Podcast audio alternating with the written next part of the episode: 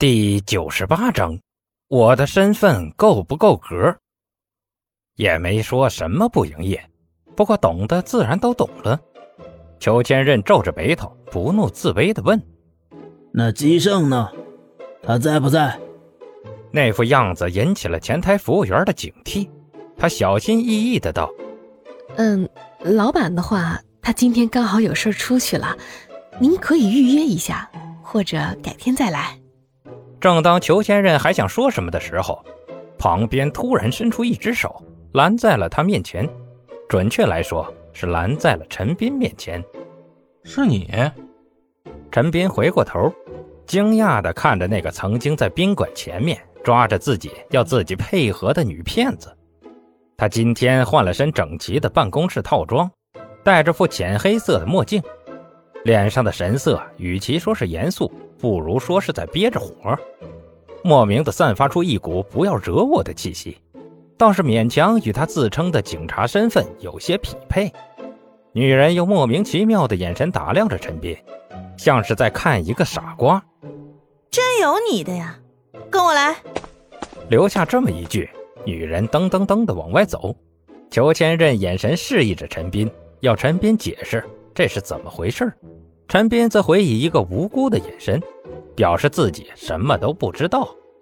得不到答案的裘千仞回过头来，惊讶地发现，刚刚还算热情好客的前台服务员转身欲走。裘千仞喊了他一声，他理也不理，反而加快了脚步，很明显是在躲着两人。刚刚那个女的有问题，裘千仞如此断定着。陈斌耸了耸肩。他自称是警察，我之前不信，不过现在嘛，八九不离十。切，又是警察，本想套点话出来。裘千仞愤愤然地说道，看样子似乎以前在警察手里吃过亏。走到半路的女人回过头，见两人还在原地商量，不满地皱起眉头，大喊：“喂，快点儿，我有话问你们呢！”陈斌和裘千仞面面相觑，陈斌没主意的挠挠头：“怎么样，走吗？我们还有别的选择。”裘千仞指着警惕的盯着两人，并开始拿起电话述说什么的服务员道：“估计他们再不走，保安就要来赶人了。”两人匆匆离开了宾馆，并在不远处的一个撸串摊前再次见到了那个自称警察的女人。他对面还坐着一个背心短裤的男人，桌上摆着许多吃完的竹签，显然他是在门口看到陈斌，忽然兴起才过去招呼他们的。女人很是豪气的一手啤酒，一手烤鱿鱼，先是喝干了手里的酒，又张开嘴把鱿鱼扯得乱七八糟，才轻轻的舒了口气，撇嘴冲着空余的座位道：“别客气，坐吧，要什么尽管吃。”这一餐不是我给钱。听到这儿，旁边的背心男苦笑一声，没有反驳，只是心痛的摸了摸口袋，冲陈斌客气的笑笑。裘千仞板着脸坐下，刚刚一次吃瘪让他冷静了不少，他又开始摆出那副不出事的武林高手的做派，掂起条鸡翅咬了口，随即开门见山的问道：“你知不知道，你刚刚搅黄了我们的事儿？”你是说你询问姬胜去向的事儿？女人微微抬头，用墨镜缝隙里的余光打量着裘千仞。如果是这件事的话，你们反而应该感谢我。为什么？陈斌坐下来问。女人不屑的撇了撇嘴。每月这个时候，姬胜那家伙都会去朋友家参加比赛。什么比赛我就不用说了，反正是够他喝一壶的那种。这时候宾馆内部是戒严的，只要有人打听姬胜的下落，基本都是打死了事儿。我们派过三个案子前进去问过，甚至要挟了一个下去看过几次比赛的熟面孔进去打听，结果他们一个都没有回来。这么嚣张，人总不会无缘无故没了吧？你们不进去搜搜？陈斌好奇地看着女人，女人咬牙切齿的道。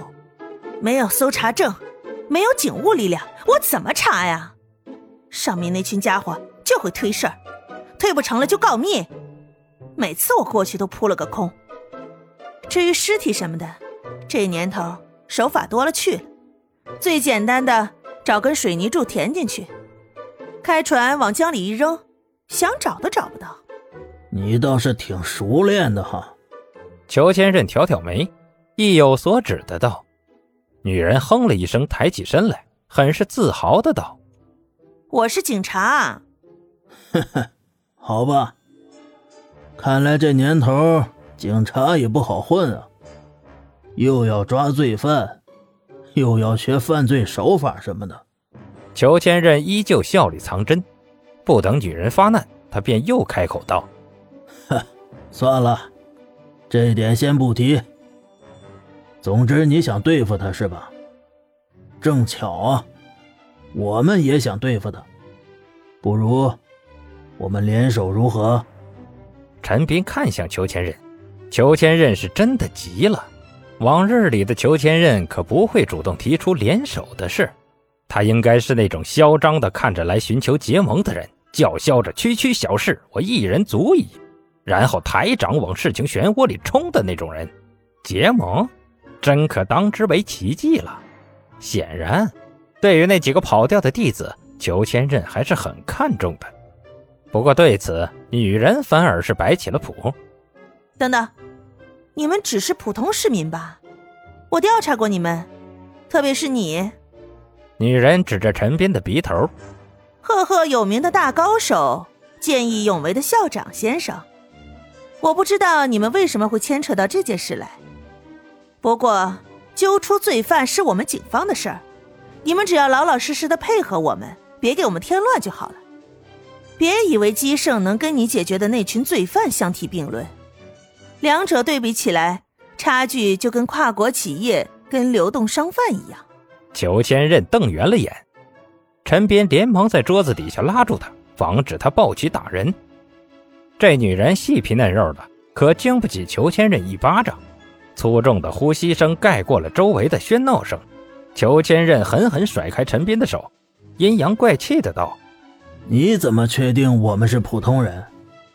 指不定我们在暗地里跟你想象的跨国企业差不多呢。又或者，我们只是恰巧来找人，跟机警没什么恩怨。女人愣住了，显然她完全没有想到这出，只是单纯的凭感觉认为裘千仞是盟友。现在这么一说，他顿时被裘千仞堵得说不出话来。